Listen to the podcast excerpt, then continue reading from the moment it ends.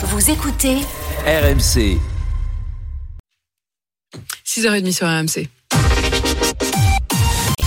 RMC. Apolline Matin. Le journal d'Élise Dingean. Bonjour Élise. Bonjour Apolline, bonjour à tous. Une grille de notation pour classer les bons des mauvais demandeurs de logement social. Ça se passe à Compiègne dans l'Oise et ça fait hurler les associations.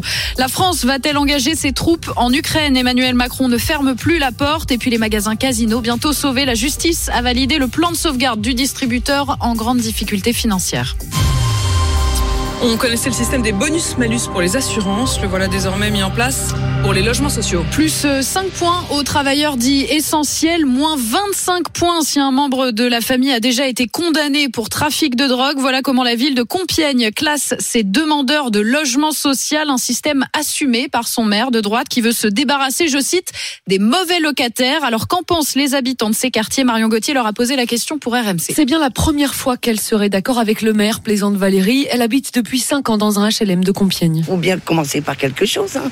parce que les parents laissent traîner leurs gosses jusqu'à je sais pas quelle heure. Et mais le soir, faut pas sortir. hein. Une crainte dont témoignent plusieurs personnes qui refusent de s'exprimer. J'ai du trafic dans mon immeuble, s'excuse une habitante. On fait tout ce qu'on peut pour les enfants, mais ils choisissent leur chemin. Nuance une autre. Mettre en malus par rapport aux logements sociaux qui sont déjà difficiles à avoir, c'est pas bien, parce qu'on n'est pas tous coupables. C'est une punition collective, abonde Nicolas. C'est le risque, c'est que bah, toute la famille, elle se retrouve pénalisée financièrement et que si un gamin dans la famille qui arrive à s'en sortir, il puisse pas parce qu'il est bloqué euh, des conneries de son frangin. Quoi. Les dossiers les mieux notés seront en haut de la pile, mais les autres pourront aussi avoir un logement, insiste Vincent Perronneau. Il est directeur général de l'OPAC de l'Oise qui attribue les logements sociaux. On va recevoir une note, on ne saura pas ce qu'il y a derrière. Et je n'irai pas rechercher euh, le passé judiciaire de la mère, euh, des enfants. On n'a pas le droit de le faire. Et une fois de plus, la cotation, ça ne fait pas une attribution. De son côté, le maire assume, c'est une mesure sévère mais juste. Je défends les locataires respectueux, dit-il, contre le trafic. Emmanuel Macron appelle les alliés de l'Ukraine à un sursaut. La défaite de la Russie est indispensable à la sécurité et la stabilité en Europe. Voilà ce qu'a dit hier soir le président à la sortie d'une réunion avec une vingtaine de chefs d'État. Le président français qui n'exclut pas l'envoi de troupes occidentales pour venir en aide à Kiev. Une très mauvaise idée selon le porte-parole du Rassemblement national, Laurent Jacobelli. Il faut faire les choses euh, avec beaucoup de, de calme et en le faisant avec les moyens qui sont les nôtres. Au moment où on se parle, la France a du mal parfois à avoir des stocks de munitions pour elle-même. Donc on ne peut pas promettre aux Ukrainiens des choses qu'on ne pourra pas faire non plus. Donc je pense que tout ça, euh, en dehors des effets d'annonce que je peux comprendre, c'est pour rassurer les Ukrainiens, leur dire qu'on est à leur côté et probablement un peu pour intimider euh, la Russie. Mais il faut, je crois, rester raisonnable et ne pas mettre le doigt dans un engrenage que nous pourrions regretter.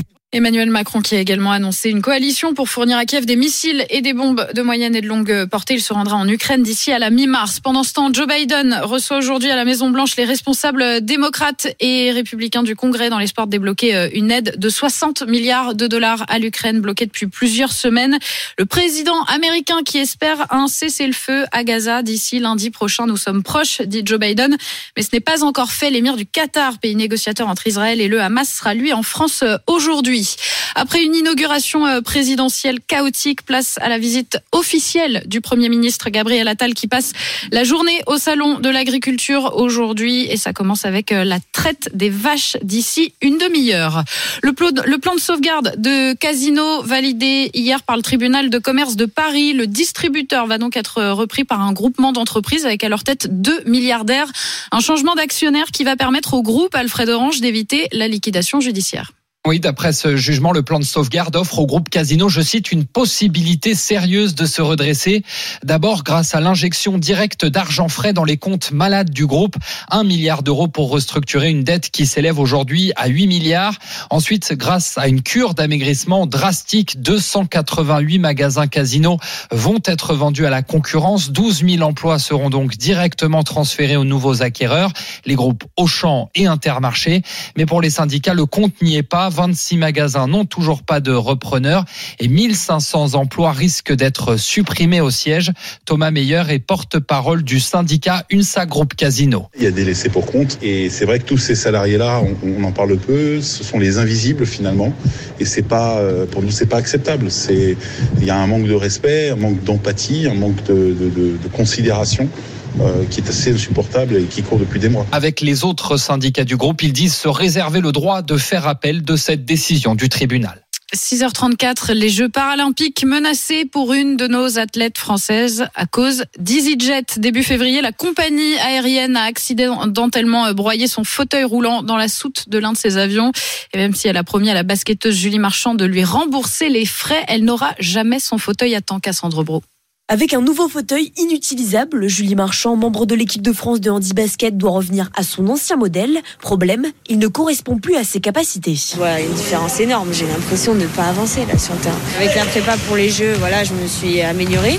En fait, il me convient plus. Euh, il me freine dans, dans mes, mes, choix euh, sur le terrain. Un tel fauteuil est fait sur mesure, environ 10 000 euros de budget, sans compter des délais de fabrication allongés par une forte demande pendant cette année de Jeux paralympiques. C'est hyper frustrant j'avais fait des énormes progrès grâce à ce nouveau fauteuil. Tout le monde en bénéficiait en fait de, ce changement de fauteuil. Parce que mes coéquipières, j'étais là au moment où il fallait parce que mon matériel me le permettait. Sa participation aux qualifications pour les Jeux reste assurée, mais Frédéric Guyot, le sélectionneur de l'équipe féminine de France de basket fauteuil, s'inquiète de l'avoir régressé. On ne peut pas évoluer dans un fauteuil euh, qui n'est pas fait pour soi. C'est comme si je vous demandais de courir euh, le 100 mètres en talon aiguille. Et eh ben ça peut remettre en question son temps de jeu euh, au sein du groupe. Si Julie Marchand n'aura pas son nouveau fauteuil pour les prochains matchs. Elle devrait normalement le recevoir à temps pour les Jeux paralympiques de cet été.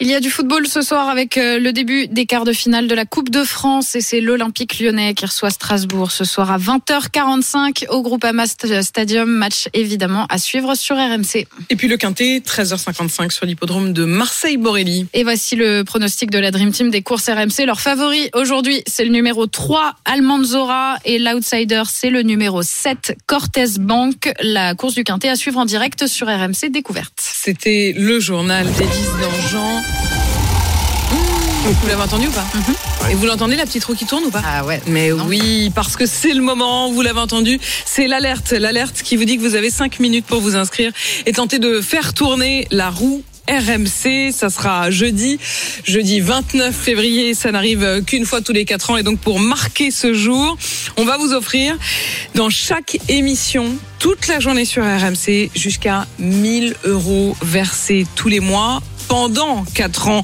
soit 48 000 euros. Alors pour vous inscrire, vous avez 5 minutes pour envoyer roue R-O-U-E, roue au 7 32 16 et faire tourner la roue avec nous en direct jeudi. Bonne chance à tous. 75 centimes par SMS, 3 SMS maxi. RMC jusqu'à 9h. Apolline Matin. Rien ne doit être exclu. Nous ferons tout ce qu'il faut pour que la Russie ne puisse pas gagner cette guerre. Rien ne doit être exclu, rien et pas même le fait d'envoyer des troupes au sol, envoyer l'armée pour euh, aider à combattre euh, l'armée russe. On attend, on va entendre d'abord les explications du président de la République dans un instant.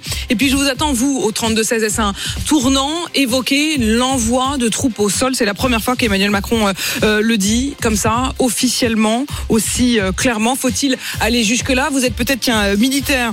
On garantit votre anonymat, c'est promis. Si vous venez témoigner, n'hésitez pas à nous dire votre réaction. Ou alors vous êtes proche de soldats français euh, ou tout simplement euh, inquiet, ou au contraire vous estimez qu'il fallait en passer par là et montrer les muscles, monter encore d'un cran dans la réponse euh, à la Russie. On vous attend au 32-16. RMC Police Justice.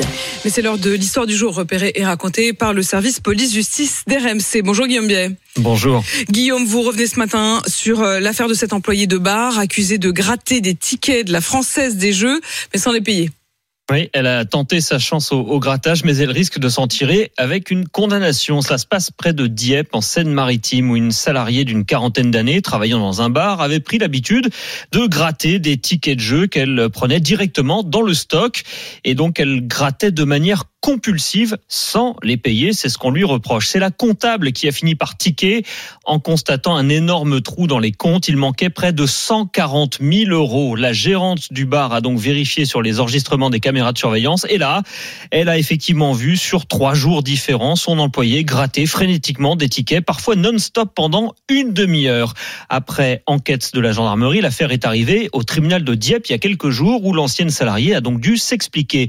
Je reconnais avoir gratté mais pas avoir volé, a-t-elle dit à l'audience. En fait, elle explique qu'elle grattait pour 50 euros de tickets. Si elle gagnait plus, elle payait et gardait la différence. Si elle perdait, elle renflouait la caisse. C'est sa version, mise en doute par le tribunal car ça n'explique pas le déficit dans les comptes. L'avocat de la patronne estime qu'elle souffre d'une addiction. C'est aussi l'avis de la procureure qui a requis six mois de prison avec sursis, précisent les informations diépoises. La prévenue sera fixée sur son sort dans un peu plus d'un mois. RMC, 6h39h. Apolline Matin. RMC. Apolline Matin. Apolline de Malherbe. Il est 6h41 et vous êtes bien sur RMC. À vous de nous dire. Est-ce qu'il faut aller jusqu'à envoyer des troupes en Ukraine pour combattre l'armée russe? Emmanuel Macron ne l'exclut pas, ne l'exclut plus. C'est la déclaration surprise qu'il a faite cette nuit à l'issue d'une réunion internationale d'aide à l'Ukraine. C'était à l'Elysée. Voici ce qu'il a dit précisément. Il n'y a pas de consensus aujourd'hui pour envoyer de manière officielle, assumée et endossée des troupes au sol, mais en dynamique, rien ne doit être exclu. Nous ferons tout ce qu'il faut pour que la Russie ne puisse pas gagner cette guerre. Je vous rappelle qu'il y a deux ans, beaucoup autour de cette table disaient nous allons proposer des sacs de couchage et des casques. Et aujourd'hui disent il faut faire plus vite et plus fort pour avoir des missiles et des tanks. Ayons l'humilité de constater qu'on a souvent eu 6 à 12 mois de retard. Donc tout est possible si c'est utile atteindre notre objectif. Tout est possible si c'est utile pour atteindre notre objectif. Plus rien n'est désormais exclu. Alors réaction politique euh, immédiate hier soir à gauche. Jean-Luc Mélenchon euh, a estimé que cette guerre contre la Russie serait une folie. Le premier secrétaire du Parti socialiste euh, Olivier Faure lui estime que soutenir la résistance ukrainienne, oui, entrer en guerre avec la Russie et entraîner tout le continent, ce serait une folie. Voilà, le mot est prononcé. rien n'est exclu d'un côté, folie de l'autre. Vos réactions au 32-16 dans un instant. Votre réaction, Nicolas? Bah, Hier, c'était un sommet anti-Poutine. C'était assumé comme ça par l'Elysée, c'était un message très fort, réunir 20 chefs d'État à Paris pour lui dire tu ne gagneras pas la guerre. Alors évidemment, à la, fin de ce meeting, si on demande à, Emmanuel Macron est-ce qu'un jour on enverra des troupes, s'il répond pas question, c'est exclu, jamais, et eh ben il casse son message. Donc là, il dit c'est pas exclu, mais dire c'est pas exclu, ça veut pas dire on va le faire. Il y a encore une marge énorme entre envisager. Mais c'est quand, quand même la première fois c'est une bascule. C'est une bascule parce que pour la première fois on l'envisage. Mais vous avez entendu, hein, il dit, euh, il parle aussi de troupes officielles et assumées. Ça laisse aussi la porte ouverte à des troupes des forces spéciales euh, qui vont discrètement. On l'avait déjà fait en Irak sous les Américains. On le disait pas, et pourtant on avait envoyé auprès des Américains pendant plusieurs années sans le dire des, des, des soldats. Ça pourrait être. Il y en a déjà aujourd'hui. Non, à, ma connaissance, il y en a pas. C'est une ligne rouge pour l'instant, et c'est peut-être cette ligne rouge qui vient de sauter. Mais effectivement, on peut envisager, si on livre des canons César, d'envoyer des instructeurs dans un premier Mais temps au départ, pour former. on disait que la ligne rouge, c'était le fait d'être dans le défensif et non pas dans l'offensif. Euh, mais même déjà là-dessus, on a quand même un peu basculé, non? Oui, on a envoyé des armes très offensives depuis depuis plusieurs années. Donc la, la limite, c'est qu'il n'y a pas de soldats, et cette limite, à mon avis, elle tient toujours. Simplement, on n'affiche pas, on ne dit pas à Vladimir Poutine, fais ce que tu veux. De toute façon, on viendra jamais. On dit à Vladimir Poutine, écoute, rien n'est exclu. Rien n'est exclu, et le, le, seul objectif, euh, c'est vraiment la défaite de euh, la Russie. Il y a déjà Adrien et Jérémy qui sont là. Bonjour Adrien. Bonjour. Adrien, euh, vous êtes routier du Puy-de-Dôme, mais peut-être euh, plus du tout dans le Puy-de-Dôme au moment où on se parle à 6h44. Saint-Nazaire, Saint-Nazaire. Ah oui, vous êtes carrément parti de l'autre côté, ouais, à, à Saint-Nazaire. Adrien, vous entendiez ces, ces nouvelles. Euh, comment vous réagissez? Eh ben concrètement, écoutez, pour moi, il n'y a pas besoin euh, de sortir de l'école de Saint-Cyr pour savoir que euh, s'il prend, si toutefois il prenait cette décision, euh, ça serait dramatique. Je suis rarement d'accord avec Monsieur Mélenchon, mais faut quand même reconnaître que pour une fois, bon bah là, il est, il a pas tort. Écoutez, je vous fais deux points. La France économiquement, on est, on a on est on est par terre, on est à ras les pâquerettes. Militairement, euh, c'est démantelé depuis euh, des années, si c'est pas plus, des, voire des décennies. Euh, c'est dangereux. Donc maintenant, euh, je trouvais Monsieur Macron méprisable au même titre qu'il nous trouve méprisant nous. Méprisable aussi, je veux dire. Et maintenant, il me fait peur. Ça me fait peur parce que on n'est pas prêt. On n'est pas prêt au niveau logistique, économique, social, et c'est très dangereux. Vous, vous avez peur. Euh, vous disiez on n'a pas effectivement euh, de sous. Euh, Bruno Le Maire, et je le signale aussi, parce que c'était un peu glissé dans une longue déambulation au Salon de l'Agriculture, mais a eu quand même cette déclaration. Il a dit il n'y a plus d'argent public. Point barre. C'est-à-dire c'est pas, il n'y a pas une petite astérix avec, euh, mais on va quand même en trouver euh, euh, dans un fond de tiroir. Non, non. Il le a nombre dit, de fois où il a dit qu'il n'y en avait plus plus d'argent public. et où on en a quand même trouvé Mm. pour financer euh, des. Mais là, il y en a vraiment plus ou pas, Manu? Ou en fait, c'est comme les autres fois Jusqu'à ce que quelqu'un refuse de nous prêter de l'argent, euh, non, bah, on peut toujours. Non, euh, et aller puis on peut, quelques- on, on peut aussi faire Adrien. marcher la. Oui, on peut aussi faire. euh, c'est ce, qu'on a fait avec le Covid, euh, pour parler familièrement, faire Le marcher la planche. Ouais. Faire, faire, faire marcher la planche à billets, euh, c'est ce qui a généré de l'inflation aussi. Si, enfin, dites-moi si je me trompe, Monsieur Le Chypre. Mais euh, euh, pour en revenir Non, non, au Manu, niveau. euh, Manu, Manu euh, c'est vrai, acquiesce, vrai, Manu acquiesce. Adrien. Donc, de l'argent, il y en a, on peut la fabriquer. Là, c'est une création de l'homme, hein, l'argent. Donc bon. Mais, mais vous, euh, disiez, vous disiez, Adrien, qu'il y avait plus d'argent et qu'il y avait plus de munitions. Et là-dessus, Eh ben, ça, il l'a, là-dessus, il l'a Oui, tout oui. à fait reconnu. D'ailleurs, le, le président euh, hier, euh, il a effectivement expliqué que euh, à la à Volodymyr Zelensky, qu'il y a quelques jours à Paris, euh, lui disait n'avoir euh, malheureusement reçu que 30% du million d'obus promis par l'Union européenne. Emmanuel Macron a dit force est de constater que nous n'avons pas ce million. Nous ne l'avions d'ailleurs pas et nous avons pris un engagement imprudent.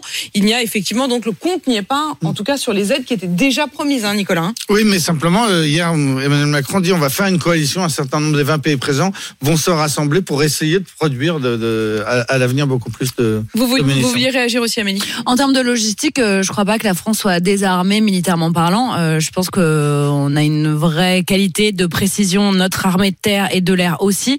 Effectivement, en termes de troupes, comme le disait notre auditeur, on n'a pas autant de moyens et on ne met pas autant de moyens. Mais ce que expliquait très bien Nicolas, c'est que il est envisageable et envisagé, et ça a été le cas dans d'autres conflits. À ma connaissance non plus, c'est pas le cas pour l'instant, euh, qu'on envoie en sous-marin, euh, comme on dit, des instructeurs et des personnels très formés avec des conséquences très précises pour appuyer logistiquement. Et justement, vous parliez euh, des troupes. Il y a Christophe qui nous appelle euh, au 3216 de Draguignan. Bonjour Christophe. Oui, bonjour à vous. Christophe, si je ne me trompe pas, vous êtes chauffeur-livreur et, et, et père de militaire, c'est bien ça? Oui, c'est ça. Mon fils est militaire. Il est donc euh, actuellement au 27e BCA des chasseurs alpins sur Annecy. Et donc, bah, écoutez, oui, éventuellement, comme euh, les auditeurs venaient de vous dire, envoyer justement des instructeurs, des, des, des- des- du personnel pour justement aider et former surtout euh, le personnel euh, là-bas militaire ukrainien. Oui, euh, envoyer euh, des, des, des, des troupes au sol, je n'y crois, mais alors vraiment absolument pas du tout, parce qu'on sait Mm. très bien euh, Poutine ne rigole pas et euh, on sait très bien ce qui se passerait si éventuellement il venait à faire ça. Ce serait une entrée en guerre. Vous voulez dire, ça Oui, voudrait oui, dire tout à que fait. nous serions euh, clairement dit, dans une troisième guerre mondiale. en quelque sorte.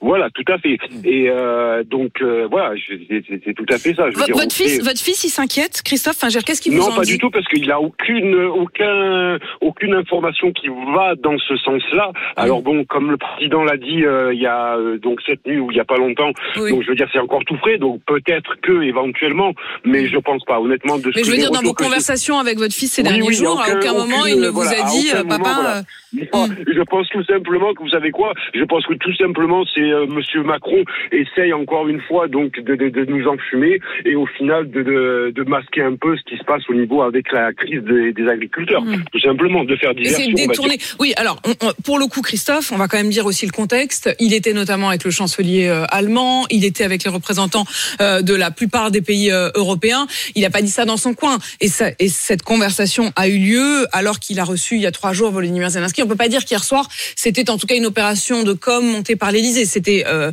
euh, vraiment un vrai moment diplomatique d'échange avec les autres.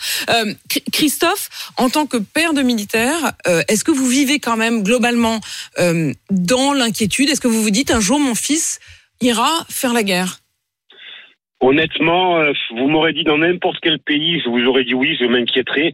Mais honnêtement, je ne pense pas que, comment dirais-je, que le président et que l'Europe, euh, d'autres présidents, euh, veuillent en arriver jusque-là. Et surtout, comme je vous ai dit tout à l'heure, je vous redis encore, sachant euh, qui nous avons en face de nous. Vous voyez ce que je veux dire Nous je vous dis dans n'importe quel autre pays à la limite, mais là c'est Poutine et Poutine a bien dit que attention, si jamais vous interveniez au sol ou euh, les, violer l'espace aérien, attention aux représages. Et je crois que c'est quelqu'un qu'il ne faut pas prendre à la légère. Et je pense que Poutine, euh, voilà, c'est Mmh. Donc vous, très vous partagez, vous partagez au fond euh, ce que ce que disaient euh, à la fois Olivier Faure et Jean-Luc Mélenchon, qui ont immédiatement réagi en disant Tout que ce fait, oui, serait une Ah, folie. Voilà, moi je vous dis, le seul truc que je peux voir, c'est que oui, c'est que on va dire, c'est que l'Europe peut envoyer des instructeurs, des gens à former. Et euh, encore, on parlait tout à l'heure de forces spéciales. Je me doute. Je je pense pas qu'on enverrait des forces spéciales là-bas, puisque ce serait dans un but bien précis, euh, sauver, euh, on va dire, des otages, quelque chose comme ça, enfin un truc, vous voyez ce que je veux dire, Euh, ou un ressortissant qui serait, euh, euh, mais sinon après, euh, quoi faire des forces spéciales là-bas pour pouvoir, euh, enfin je pense pas. Non, non, honnêtement, je voilà, à part envoyer des formateurs, des instructeurs, c'est tout ce que je ce que je vois. Je ne Merci vois pas beaucoup. Christophe. Merci d'être passé par le, le 32-16 pour témoigner. Vous qui êtes donc à Draguignan, mais dont le fils euh, chez les chasseurs alpins. Merci aussi à, à Adrien. Vous n'hésitez pas, vous réagissez euh, au 32-16 à cette annonce. Je vous rappelle les termes euh, d'Emmanuel Macron. Nous n'excluons plus d'un jour d'envoyer euh, des troupes occidentales euh, au sol face à la Russie. Il est 6h51 sur AMC. RMC jusqu'à 9h. Apolline Matin. Dans un instant, racontez-nous Nicolas. Et je vous raconte l'incroyable histoire du corps d'une jeune fille qui a été identifiée 54 ans après sa disparition. Et on n'avait pas osé vous en parler, Charles Et pourtant, euh, Rex ou Minou pourraient briser votre couple. À tout de suite. RMC, Apolline Matin. Allez, on va tout de suite sur l'appli RMC. Regardez vos réactions sur Direct Studio après euh, ces déclarations d'Emmanuel Macron cette nuit, hein, qui évoque pour la première fois l'envoi de troupes occidentales au sol en Ukraine. Ça fait réagir Alban qui nous dit plutôt que de parler d'envoi de troupes en Ukraine, notre président devrait chercher un compromis pour la paix. Voilà ce que demande Alban. Fouad nous dit, un peu comme le disait Christophe, à mon avis, c'est un leurre ce genre de déclaration très martiale en ce moment pour dévier les regards vis-à-vis de la crise des agriculteurs. Arnaud, lui, nous dit, pour l'Ukraine, j'ai l'impression que Macron fait du Macron. Il n'a pas les moyens de ses ambitions. L'armée française n'aurait pas les moyens de tenir seule face à Poutine. Et Marc, lui, nous dit, mon fils est militaire dans le génie à Besançon et je ne suis pas d'accord pour qu'il aille en Ukraine. Il y a une semaine à peine, nous avons appris que seul 30% de l'armement promis a été fourni à l'Ukraine. Et ben, il serait bien de fournir les 70% manquants avant d'envisager d'envoyer des soldats sur place. Voilà ce qu'écrit Marc. Vous aussi, ça vous fait réagir évidemment. Vous connaissez le chemin pour prendre la parole. C'est le 32-16. RMC, Apolline Matin. 6h53 sur RMC. Racontez-nous. Racontez-nous Nicolas Poincaré. Tous les matins, vous nous racontez à votre façon une histoire dans l'actualité. Ce matin, c'est l'histoire du corps d'une jeune fille identifiée 54 ans après sa disparition. Oui, c'est une histoire qui se passe aux États-Unis. En 1970, un jeune scout était tombé par hasard sur les restes humains, ces restes humains en se promenant dans les montagnes de l'Oregon. À l'époque, les policiers avaient estimé qu'il s'agissait sans doute du squelette d'un homme, mais l'enquête n'avait débouché sur rien. 20 ans plus tard, en 2004, les os ont été confiés à un laboratoire de l'université du Texas. Et pendant des années, au fur et à mesure des progrès de la science, eh bien l'enquête a elle aussi progressé, sans doute un peu comme dans la série euh, Les experts à Miami, série d'ailleurs qui date de la même époque, au début des années 2000. Un profil ADN a d'abord été dressé, il a permis de déterminer qu'on avait affaire non pas à un homme mais à une femme, puis on a établi que c'était une très jeune femme, puis on a déterminé qu'elle avait des origines en Afrique de l'Ouest et en Europe. On a pu aussi indiquer qu'elle avait des cheveux noirs et la peau brune. Finalement, en 1921, simplement donc à partir de ses os, les scientifiques ont réussi à reconstituer son visage en 3D. On avait donc la photo de cette jeune fille. 2021, oui, ouais. ouais, en 2021, donc assez récemment, on a établi la photo de son visage en 3D et, et euh, on avait son nom, on avait sa photo mais pas son nom et les appels à témoins malheureusement n'ont rien donné. Et finalement, la clé du mystère a été trouvée sur le site internet, un site de généalogie. Oui, un site grand public où les Américains peuvent enregistrer leur ADN pour retrouver de la famille ou bien pour retrouver des, des informations sur leur ancêtre. Et un Américain récemment a justement donc téléchargé son ADN qui a matché avec celui du euh, squelette de l'Oregon. La police a alors repris l'enquête dans la famille de cet homme, ce qui les a conduits à retrouver une femme qui est la sœur de la disparue. Et elle a confirmé aux enquêteurs qu'elle avait bien une sœur, Sandra Young, qui a disparu en 1969 alors qu'elle était lycéenne. Entre-temps, l'enquête avait aussi déterminé les causes de la mort. La jeune fille avait été assassinée. Donc 54 ans après, on a maintenant le nom de la victime et la police dit n'avoir pas renoncé à essayer de retrouver l'assassin. Extraordinaire. Ce qu'on est capable de faire, je trouve ça inouï. C'est les experts. euh, Ouais, c'est en- C'est les experts, mais en, en vrai, quoi. Euh, 6h56, Charles. RMC, Apolline Matin. On n'a pas osé vous en parler. Oui, mais voilà, Charles ose aborder une question ultra sensible. L'animal de compagnie peut-il devenir un rival au sein du couple? Ouais, autrement dit, est-ce que le chien ou le chat reçoit plus d'amour, d'affection et d'attention que moi à la maison? Eh bien, un tiers des sondés répondent oui parmi les couples qui possèdent un animal de compagnie. Mais cette situation ne les dérange pas. Ils ne sont que sont que 6% à estimer que C'est un vrai problème au sein du couple, que l'animal de compagnie les empêche d'avoir des moments privilégiés en amoureux, un véritable rival au sein du couple. Alors certes, ce sondage a été mené aux États-Unis, mais en France aussi, l'animal peut créer de fortes tensions dans un couple. Dans un sondage IFOP, un Français sur dix déclare avoir déjà rompu à cause des disputes sur la question de la gestion des Mais non. animaux de compagnie. Changer la litière du chat, sortir le chien Oui, quand ah il oui, pleut. c'est sur les tâches domestiques Oui, au la fond. charge mentale, C'est ça, c'est. La charge mentale autour du chien ou du chat, oui, ça peut briser des couples. Bon, j'irai pas jusqu'à dire que les animaux de compagnie sont des briseurs de couple parce que ce serait même le contraire. Toutes les études menées sur les applis de rencontre montrent que les propriétaires de chiens et de chats ont plus de chances que les autres de matcher, s'afficher avec son chien ou son chat permet de rencontrer l'amour. Le tout est ensuite de bien s'accorder sur la manière de s'en occuper une fois qu'on est installé ensemble. C'est un peu comme avec les enfants, quoi. Mieux que les réseaux sociaux, tu vas promener ton chien le soir à 22h. C'est encore mieux, bien dans sûr. Paris, t'es sûr de rencontrer plein de gens. Voilà, tous les gens qui descendent eux-mêmes leur chien à la même heure. Donc en Le plus, il y a des, atomes crochus. Exactement. Un bon vieux Tinder à l'ancienne, oui, exactement. comment il s'appelle Voilà. Mais il est mignon. avec une Mais il a poussette quel âge au Mais il a quel âge Ah, il s'appelle Charles. Les poussettes au parc. Voilà, très efficace au parc, également, je vous l'assure. Les Voilà, poussettes au parc. Très efficace. 6h57. Excellent réveil à tous. On est bien dans Apolline Matin. On est ensemble jusqu'à 9h et on se retrouve dans un instant avec la météo du journal. RMC jusqu'à 9h. Apolline Matin.